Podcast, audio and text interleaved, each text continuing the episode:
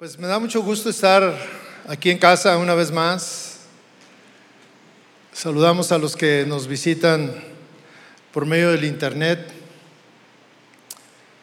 Es una bendición lo que de lo que somos testigos, de lo que Dios nos ha permitido vivir. 41 eh, años, 41 años de estar en diferente lugar, hasta llegar a este. Y por ahí hace un tiempo estaban pasando las fotos de este lugar. Y si usted lo hubiera conocido, yo no sé cuántos están desde ese tiempo que llegamos. Estaba todo esto destruido.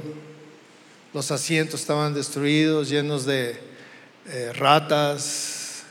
Estaba lleno de palomas. Este, olía feo eh, polvo, y bueno, era algo, este, pues muy, muy, o sea, uno se desanimaba, sin embargo, el Señor nos, nos ponía y veíamos esto como algo hermoso a la hora que fuera reconstruido. Y mire, Dios lo ha reconstruido.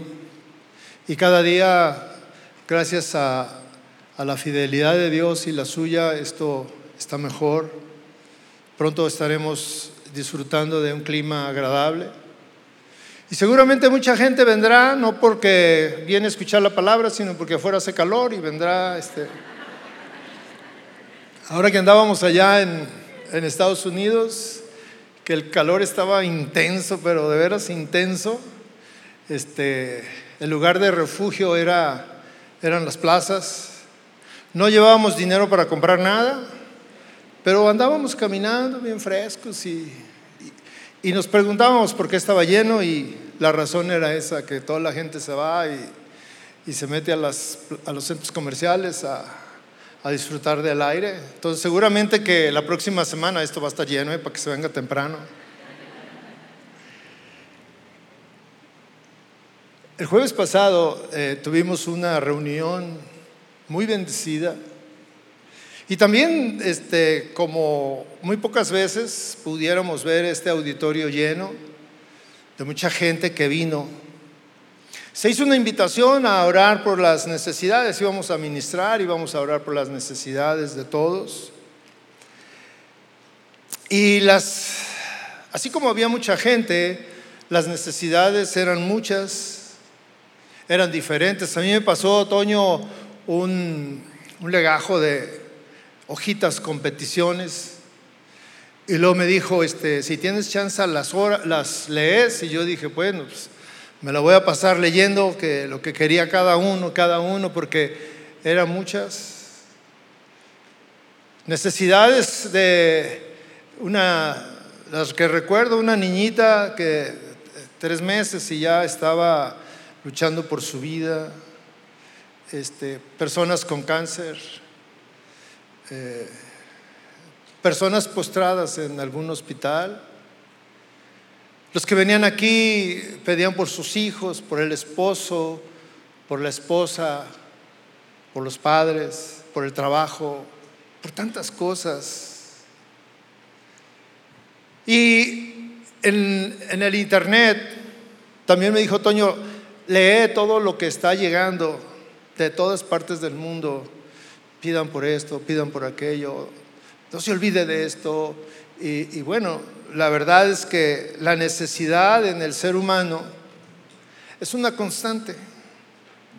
Todos estamos necesitados, todos sufrimos de diversas ah, calamidades, problemas.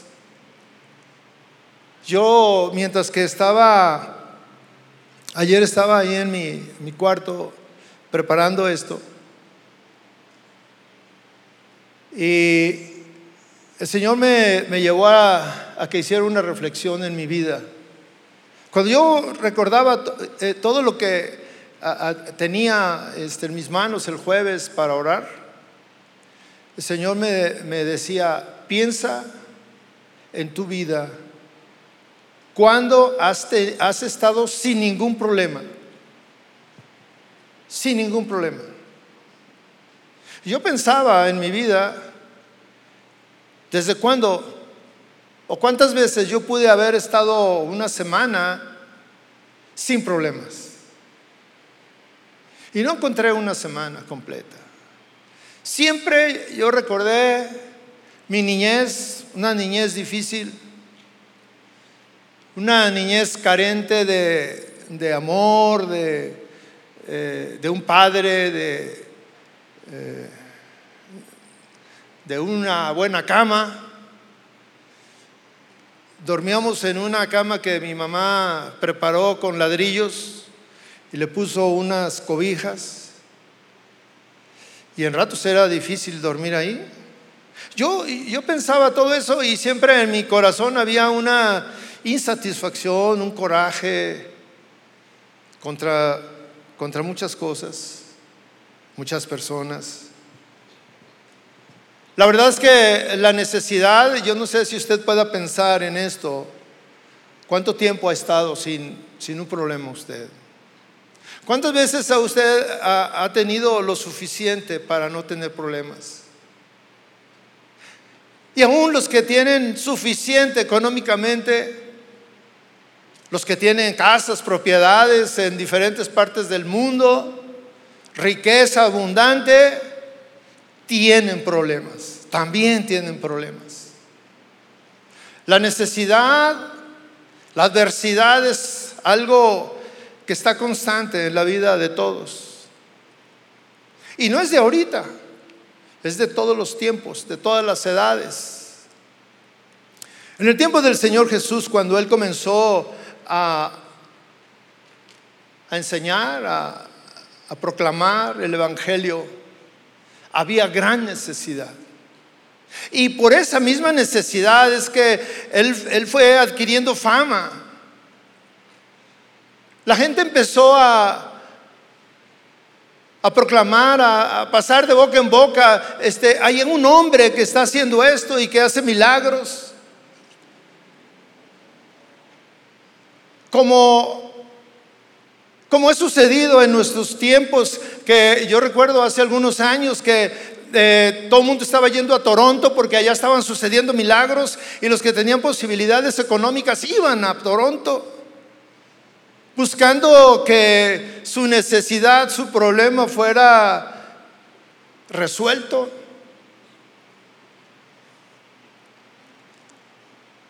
Cuando encuentran alguna fuente de sanidad, empiezan a hacer publicidad y lo mismo sucedió hace algunos años aquí en Querétaro, que había un agua milagrosa.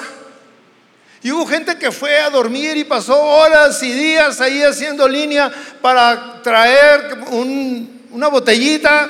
Los más afortunados traían garrafones, pero buscando la solución, la solución.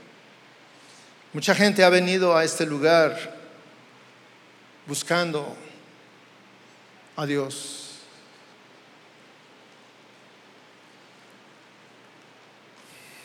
El Señor siempre ha estado presente en la vida de los necesitados. Algo que el Señor eh, disfruta es atender al necesitado estar con el necesitado. En Mateo 4, 23, si usted me quiere acompañar, lo que dice, dice que cuando Jesús comenzó a, a su ministerio de evangelización, su fama se empezó a extender. Versículo 23 dice, y Jesús iba por toda Galilea enseñando en sus sinagogas, proclamando el Evangelio del reino y sanando toda enfermedad y toda dolencia en el pueblo. Mire, él, iba por las ciudades. Físicamente no había internet. Él iba físicamente por las ciudades, por toda Galilea enseñaba la palabra, pero al mismo tiempo sanaba, oraba por sanidad. Dice, y sanando toda enfermedad, toda. no alguna, toda enfermedad y toda dolencia en el pueblo, porque algo que nos caracteriza, si en algo somos afines, es que hay necesidad y hay enfermedad. Dice, su fama se extendió, no solamente ahí cerca, sino en Siria, que era una ciudad, un lugar distante, y traía a él, traían a él todos los que estaban enfermos. Lo traían a los que estaban afectados de diversas enfermedades y dolores. Enfermedades comunes tal vez, dolores comunes tal vez. Pero aquí hay, eh, continúa una, serie de enfermedades que no se remedian con, eh, pastillas, con tratamientos, con, con nada de lo que el hombre pueda administrar. Dice que sanaba a los endemoniados, a los epilépticos, a los paralíticos. Él los sanaba. Y obviamente dice, lo seguían grandes multitudes de Galilea, Decápolis, Jerusalén, Judea, del otro lado del Jordán, de todos lados iban donde estaba el Señor. Y es impactante, mis hermanos, ver cómo el Señor Jesús podía sanar todo tipo de enfermedades. No había nada que Él no pudiera sanar. Pero especialmente sanaba aquellas que son incurables. Aquellas que tal vez eh, no, no encuentras solución y que eh, solamente estás esperando que llegue eh, el día que partas con el Señor. Y ahí podemos darnos cuenta, mis hermanos, que las implicaciones de nuestra vida dependen de la providencia de Dios, de que Dios haga algo por nosotros. Tal vez lo que nos sucede no es casual. Yo quiero decirle que no es casual, no es una casualidad cuando llega la enfermedad a nuestra vida. Y quiero decirle que no es algo que está fuera de control. Todo lo que nos sucede, Dios lo sabe. Tal vez tú eh, puedas pensar, pero se le olvidó al Señor que aquí estaba yo y me llegó esta enfermedad, ya no me pudo cubrir, no me pudo proteger, no. Todo está orquestado por el Señor.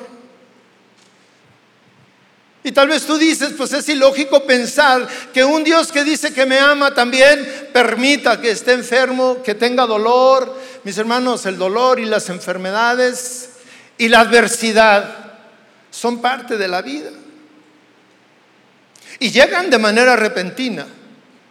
Cuando menos esperas.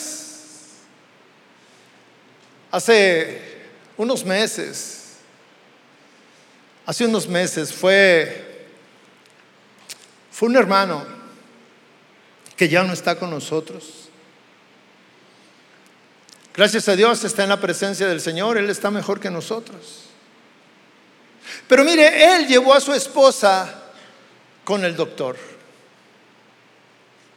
Su esposa era la que estaba enferma. Su esposa era la que tenía una, una gran aflicción, una, un dolor. La llevó con el doctor, pasó a la consulta y él se quedó ahí afuera esperándolo. Estaban en la consulta y el hermano se puso enfermo. Ahí se puso grave. De ahí, de una sala de, espera, de, pasar a consulta, lo llevaron al hospital. Y en el hospital se fue. Repentinamente. Y el que estaba enfermo, el que llevaron a consulta, se sanó. La hermana se sanó. El hermano se fue a un lugar mejor. Pero, pero eso, es, eso es así como que, yo platicaba con la hermana y, me decía, pastor, el, el, hermano siempre llegaba y me saludaba, hermano, ¿cómo está? Y vino y me platicó y le dije, ¿cómo hermana? Me dijo, sí. Así se fue. Repentinamente. Pero a pesar de todo, Dios tenía el control. Aunque para nosotros pueda parecer ilógico, Dios tenía el control. Dios tiene el control. Dios no se olvida de ti. Dios sabe cómo te llamas. Dios sabe lo que estás pasando. Dios sabe que estás viviendo. ¿Cuál es tu angustia? ¿Qué te quita el sueño?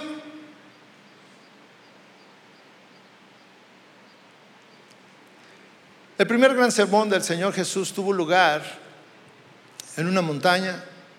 A este sermón se le conoce como el Sermón del Monte. Y ahí se reunió una gran multitud que iba a escuchar al Señor. Pero mire, ellos no andaban buscando que les hablara de cosas espirituales, ellos estaban buscando que los sanara, que les diera lo que necesitaban. Ellos no, eran atraídos porque querían conocer lo que decían las escrituras, ya lo conocían. Ellos querían que Dios tuviera algo para ellos, que hubiera un toque de misericordia para ellos, que hubiera un descanso para ellos. Este, este mensaje es muy extenso, perdón hermanos, olvidé, olvidé apagar mi celular. Este mensaje era muy extenso. Pero yo quiero compartir algo con ustedes. Mateo 5, 6 dice, bienaventurados los que tienen hambre y sed de justicia, pues ellos serán saciados. Bienaventurados los que tienen hambre y sed los que tienen hambre y sed de justicia son los que serán saciados. Los que no tienen hambre y no tienen sed no serán saciados. No recibirán nada. La sensación de tener hambre y sed puede parecer desagradable. En algunos momentos puede parecer este, ay, como desesperante. ¿Alguna vez usted ha tenido mucha hambre y, por alguna razón no comió y anda así como desesperado y, y, dice, ay, aunque sea un gansito y una coca es buena en este momento? El alimento es necesario, eh, el agua es necesaria para el buen funcionamiento de nuestro cuerpo, para mantenernos fuertes, para seguir con nuestras actividades. El hambre la sensación de hambre, la sensación de sed nos alerta de que hay una necesidad en nuestro cuerpo y nos mueve a buscar el alimento, a saciar nuestra sed. Cuando el Señor pone este ejemplo, Él lo está poniendo y llevando al asunto espiritual, al área espiritual. ¿Cuándo es cuando tú buscas saciar tu necesidad? Cuando es cuando tú puedes buscar a Dios cuando tienes una necesidad. Y esa necesidad muchas veces es algo que tú no puedes tener a la mano. Un endemoniado no puede ir con el doctor a decirle, oiga, este, estoy endemoniado, deme alguna, algún tratamiento, inyecciones, quimioterapia. ¿Qué me puede dar? Nada.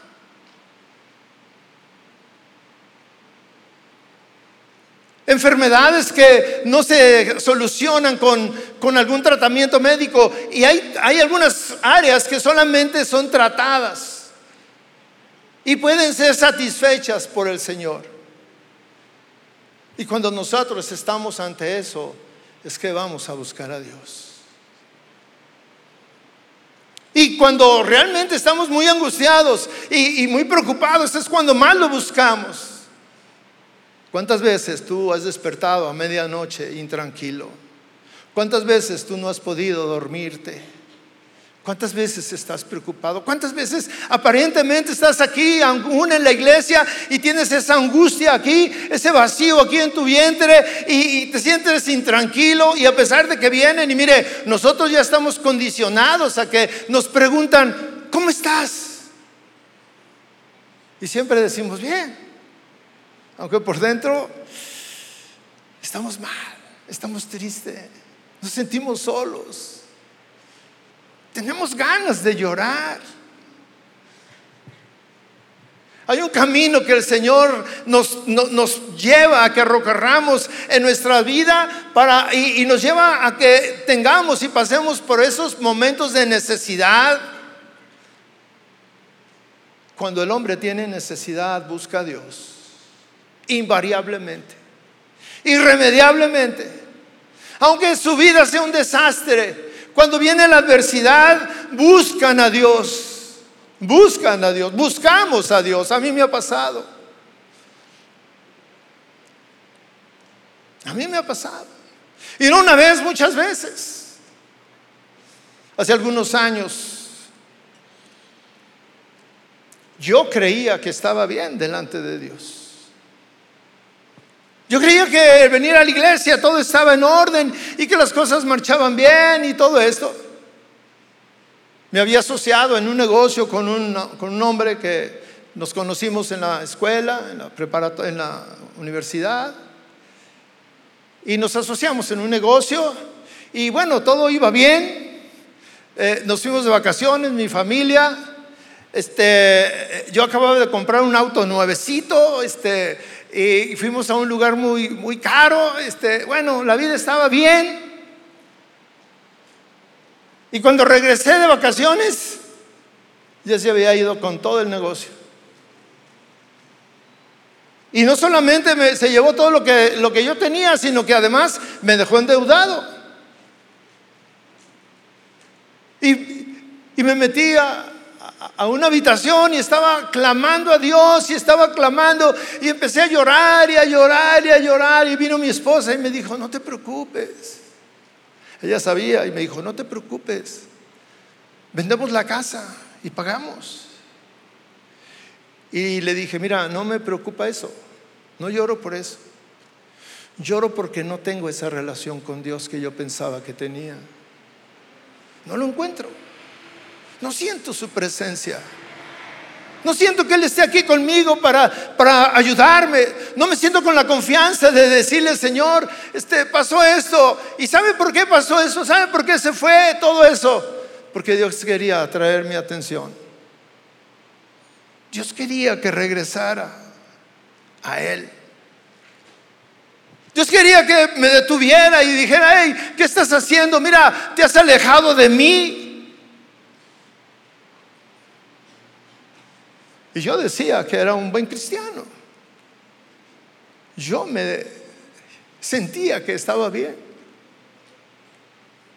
Hace unos dos años, un hombre de aquí de la ciudad que le va muy bien, tiene negocios, tiene casas, tiene una vida económica muy bollante. Lo conozco desde hace muchos años, y un día me llamó y me dijo, oye Chava, este, ¿te puedo invitar a comer? Le dije, sí, claro. ¿Usted qué? A la gorra no hay quien le corra, ¿verdad? dije, claro. Invítame las veces que quieras. Y fuimos a comer. Y ahí en la, en la, en la comida, este, me dijo, ¿sabes que Tengo un problema muy serio por eso quiero hablar contigo. Le dije, ay, ¿qué, qué, te pasa? Me dijo, ¿ves este puntito que tengo aquí en mi rostro? Le dije, sí, ¿qué es? Le dije, te tatuaste un, un lunar. Me dijo, no, es cáncer. Le dije, ah. Y me dijo, fui con el doctor, mi esposa me dijo que fuera porque se le hacía raro mi lunar. Y el doctor, un dermatólogo, me empezó a revisar, mandamos a una biopsia y todo, y me acaba de decir que tengo cáncer. Y por dentro está muy dañado, estoy muy dañado. Y empezó a llorar.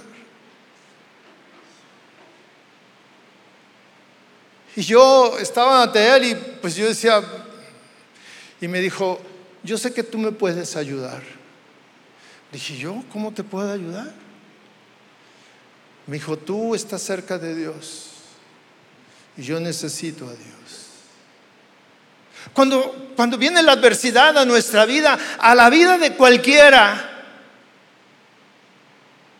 volteamos a Dios, recurrimos a Dios. Muchos de los que estamos aquí llegamos a este lugar por primera vez porque teníamos una gran necesidad.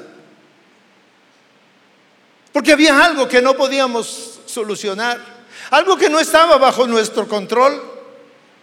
Hay hombres en el mundo que tienen grandes fortunas, que tienen imperios, grandes empresas y sin embargo tienen grandes problemas grandes, graves.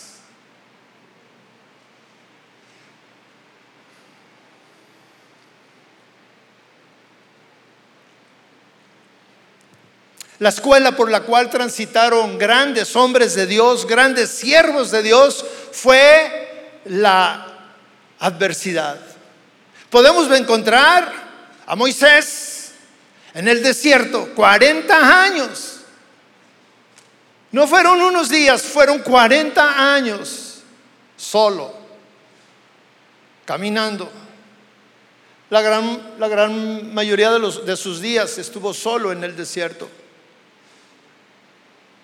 Encontramos a David, un gran siervo de Dios, en medio de adversidad.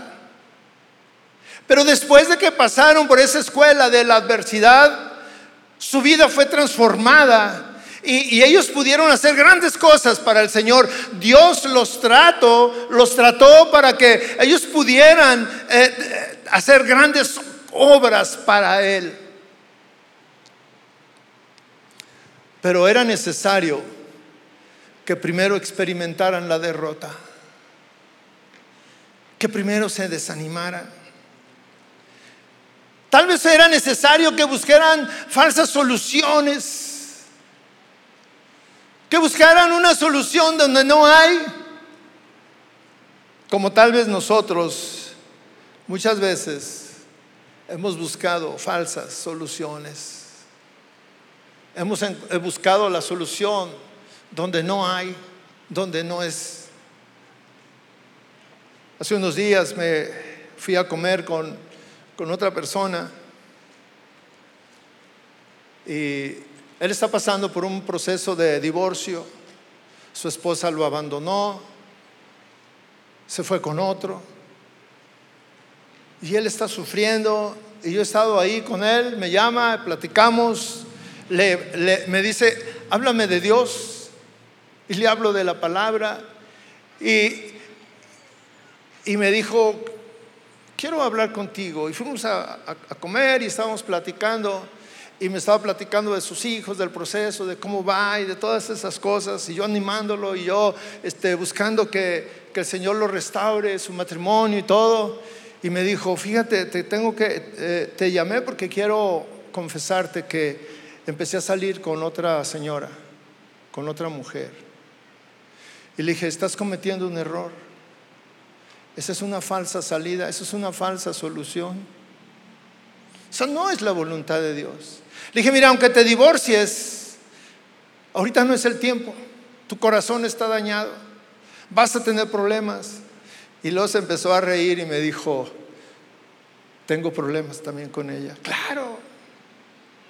Buscamos soluciones donde no, donde no es. Tomamos alternativas que no nos van a beneficiar, que al contrario nos van a provocar más problemas.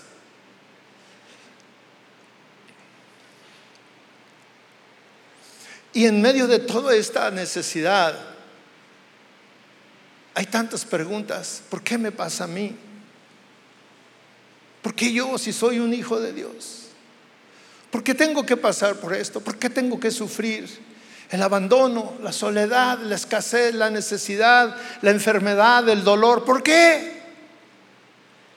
En Romanos 8:28, el apóstol Pablo, hablándoles a los romanos que estaban también pasando por situaciones difíciles, dice, y sabemos que para los que aman a Dios, los que aman a Dios, dice, una solución, una explicación para los que aman a Dios. Y aquí está un pueblo que ama a Dios, dice, todas las cosas, todas las cosas cooperan para bien.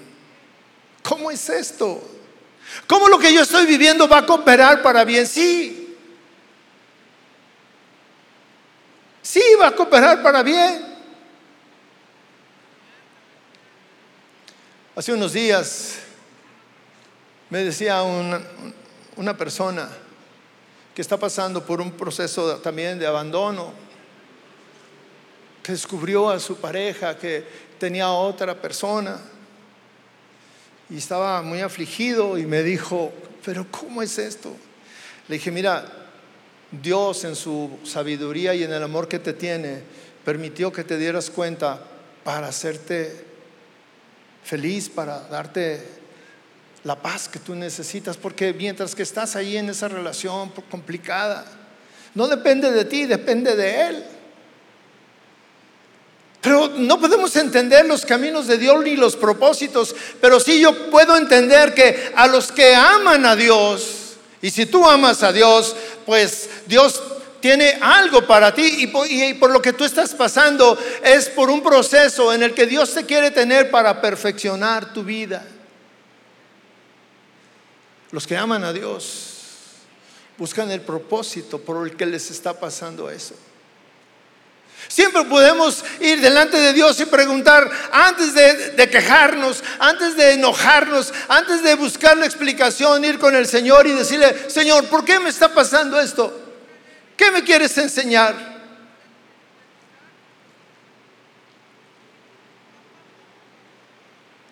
Pareciera un contrasentido que Dios permite el dolor en nuestra vida con la finalidad de enseñarnos.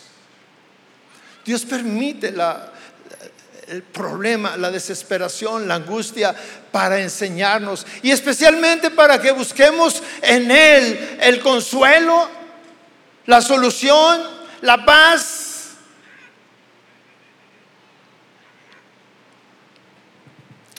la adversidad a que nos vamos a enfrentar toda nuestra vida, porque si usted piensa de que, ah, bueno, pues hoy vamos a orar por nosotros y ya todo va a estar solucionado, tal vez sí, pero mañana va a llegar otra cosa.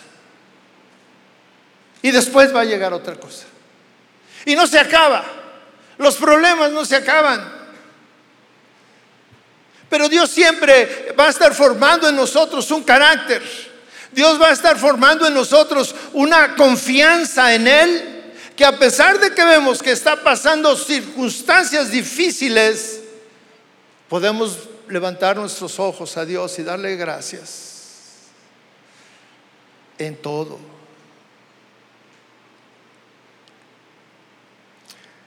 Hay un ejemplo que yo quiero tomar, compartir con usted. David. El ejemplo de David.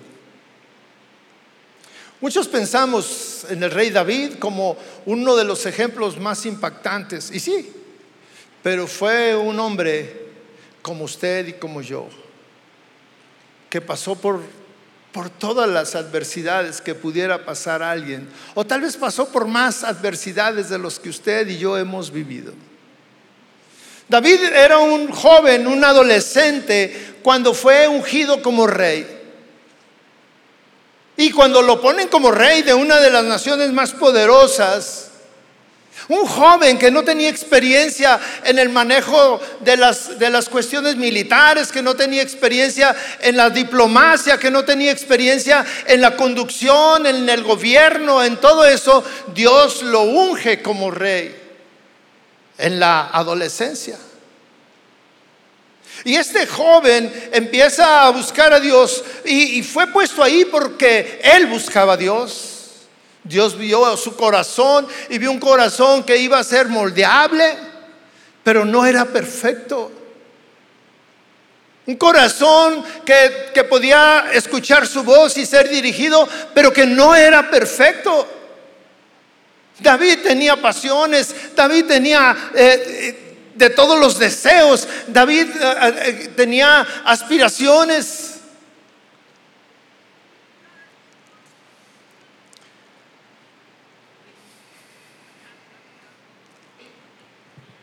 David se ganó la envidia de Saúl en un momento en el que él salió a defender al pueblo. Él salió a pelear contra Goliat. Él fue el único que confió en Dios. Él fue el único que vino y dijo, ¿por qué, ¿por qué, dejan que este filisteo esté humillando al pueblo de Dios? Y él salió confiado en Dios y dijo, pues yo no traigo más armas que la, presencia y el respaldo de Dios y hizo la voluntad de Dios. Pero él empezó a adquirir fama, fama. Y el rey no lo vio con buenos ojos y lo comenzó a perseguir.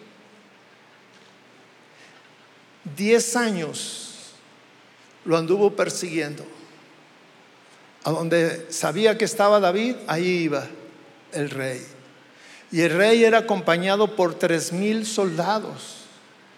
Usted se puede imaginar tres mil soldados, tres mil hombres de guerra armados con, con todo el armamento para, para ir y, y, acabar con un joven. David tenía como 30 años, y David se movía de un lugar a otro y de un lugar a otro y David siempre oraba y clamaba a Dios. David estaba, se había hecho acompañar de un grupo de hombres que se sentían mal, que eran despreciados. 300 hombres lo acompañaban, se refugiaban en, en cuevas, se refugiaban en, el desierto, al aire libre, donde podían, porque andaban huyendo. Diez años, mi hermano. Diez años, ¿qué puede pasar en diez años cuando te están persiguiendo, cuando tu vida corre peligro? ¿Qué puedes pensar? Desánimo, desaliento, eh, queja. Hablar con Dios y decirle, ¿por qué me haces esto? ¿Dónde estás? No te veo, no es cierto que tú existes. La situación no era fácil. Hace unos días eh, eh, hablábamos que estábamos allá en, una ciudad, eh, en Texas, donde hay mucho calor, hace mucho calor, cuarenta y tantos grados, y yo pensaba en David y los que lo acompañaban en el desierto, sin aire acondicionado sin centros comerciales para ir a meterse y refugiarse. ¿Cuántas veces nuestra situación no es tan diferente de la de David? Tenemos años batallando con algo, con una enfermedad. Tenemos años viviendo el abandono tenemos años viviendo el engaño, la traición. Tenemos años de insatisfacción. Tenemos años de necesidad. Tenemos años clamando por un hijo. Tenemos años esperando la libertad de algún ser querido que está en la cárcel injustamente. Tenemos años que no tenemos paz. Tenemos años en los que no podemos conciliar el sueño. Tenemos años que la desesperación llegó a nuestra vida, la desilusión. Yo quiero que me acompañe a leer el Salmo 57, donde David está en una situación muy similar. Donde David está en medio de una cueva, donde David se siente tal vez desesperado, pero donde David en medio de todo eso se pone a orar y empieza a clamar a Dios y le dice el versículo 1, dice, ten piedad de mí. Oh Dios, ten piedad de mí, porque en ti se refugia mi alma.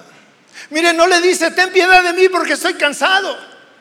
No le dice, ten piedad de mí porque ya no aguanto, porque eh, se han ido, me dejaron solo, no tengo para comer, no tengo esto, no tengo aquello. Él le dice, ten piedad de mí, Señor, porque en ti se refugia mi alma.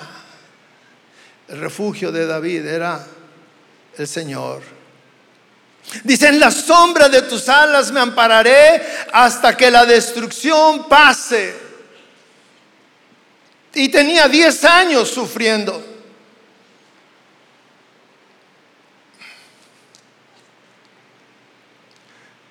Hace unos días estaba, a mí me gusta ver en el YouTube eh, imágenes de los animales, la supervivencia de unos y de otros. Y decía, vi uno que decía, cuando el águila se metió con el rival equivocado, un águila, las águilas son poderosas, y estaba una gallina con las alas extendidas, cuidando a sus polluelos. El águila vino a comerse a sus polluelos y salió el águila, la gallina. Mire, la gallina no le tuvo miedo al águila y parecía una lucha eh, pues desigual. Un águila enorme llega y viene planeando y quiere comerse, a, llevarse a los, a los polluelos. Y, la gallina va y pone, extiende sus alas y pone a, los polluelos abajo y, se le erizan todas las plumas y hace frente al águila. Y el águila se le ve cara de, ¿Qué te pasa, gallina? Soy el águila. Y se ponen a pelear. en la sombra de tus alas me ampararé.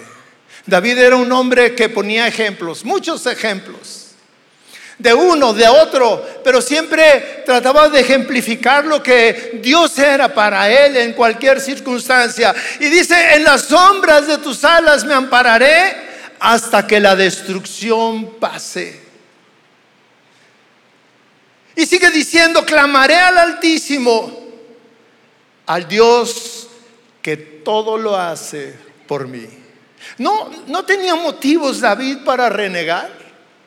No tenía motivos para, para sentirse defraudado por Dios. No tenía motivos David para, para darle la espalda a Dios y decir, Señor, ¿por qué me dejaste solo? Tengo 10 años aquí escondiéndome de un lugar a otro. Y sin embargo le dice, clamaré al Altísimo al Dios que todo lo hace por mí. Y mire cómo confía en Dios. Él enviará desde los cielos y me salvará. Él reprocha al que me pisotea. ¿En verdad usted tiene su confianza puesta en Dios? En verdad usted confía ciegamente, así como David, a pesar de las circunstancias, dice, pero Dios, en medio de esto que estoy viviendo, Dios lo tiene todo en control y Dios sabe por qué son las cosas y Dios me va a sacar de esto y Dios me va a dar la victoria y yo voy a salir airoso, airosa y a pesar de las circunstancias, yo voy a estar en paz.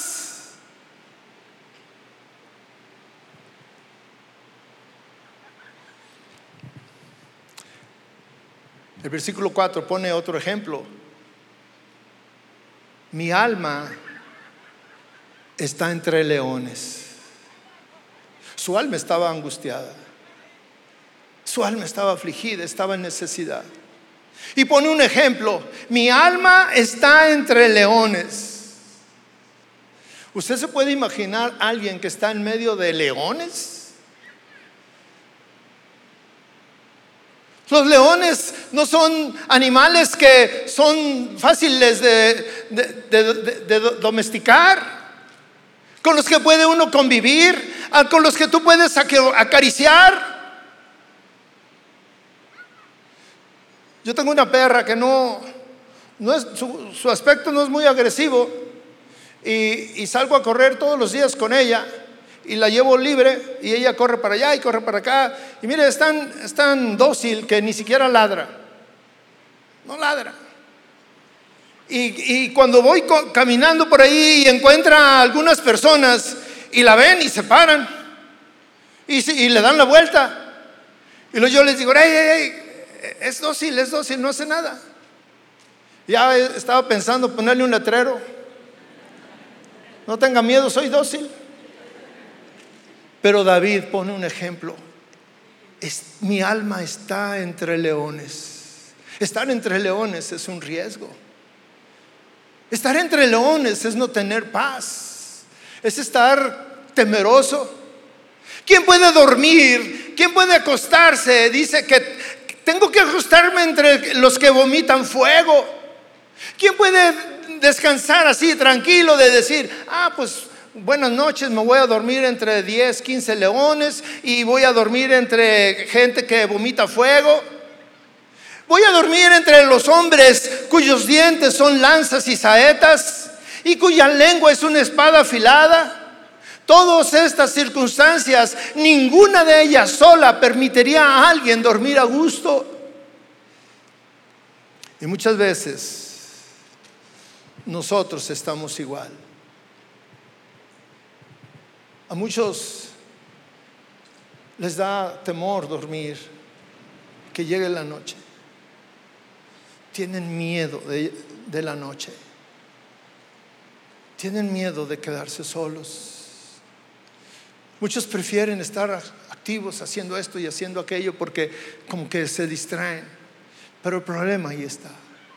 El problema está ahí, ahí, ahí, no se va. Versículo 5 empieza a cambiar un poco la oración de David y dice, exaltado seas sobre los cielos, oh Dios. Sea tu gloria sobre toda la tierra. Han tendido una red para mis pasos. Mi alma está batida. Han cavado una fosa delante de mí, pero ellos mismos han caído en medio de ella. Mire cómo dice, mi alma está abatida. Ya no puedo más. Estoy cansado. Estoy triste. Estoy desanimado. Y ahí está David clamando porque era un momento de angustia. Mire, todos pasamos por momentos de angustia. Y yo quisiera pensar, sin temor a equivocarme, que todos los que estamos aquí tenemos algún problema. Algunos más grave, otros más sencillo. Pero todos tenemos un problema. Yo pudiera pensar, ¿cuál es el problema más grave que hay aquí? Y seguramente tú estás pensando en mío, porque yo lo estoy viviendo. Pero yo quiero decirte que no se trata de una competencia entre el, quien tiene el más grave y el más sencillo. Mientras sea un problema, es un problema. Es un problema. Pero quiero decirte también que no estás solo en el problema que aunque tú le digas al Señor, Señor, mi alma está abatida. Hay necesidad en mi vida. Y tal vez tú estás pensando en la gente que tú amas y que no vino, que no está aquí. En el servicio pasado, el anterior, yo estaba orando por una señora, una ancianita, que estaba llorando, estaba aquí al frente y estaba llorando y llorando y Dios me llevó a que orara por ella.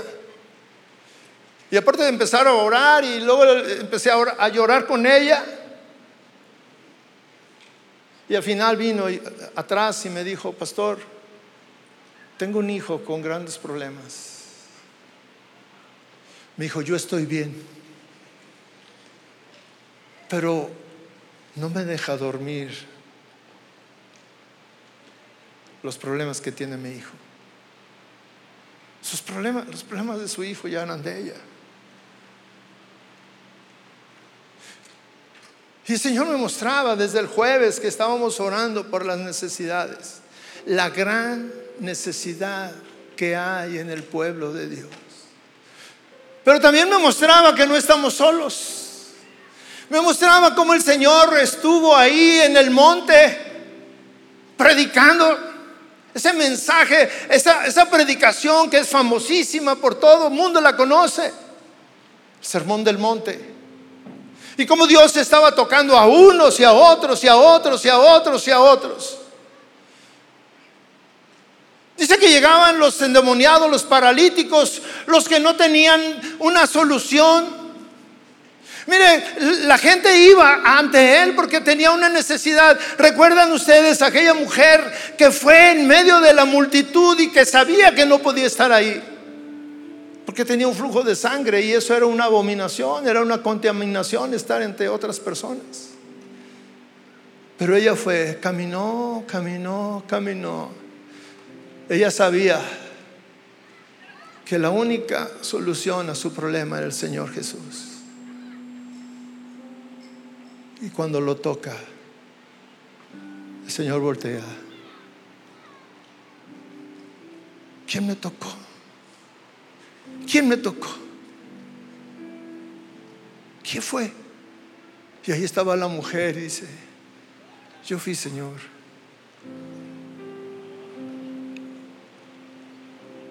Porque necesito de ti. Cierren sus ojos. Cierre sus ojos. Hemos venido a este lugar y venimos semana tras semana. Y el Señor está aquí. Y Él quiere saciar tu alma. Él quiere hacerte, hacerse cargo de tus problemas. Él quiere que tú confíes en Él.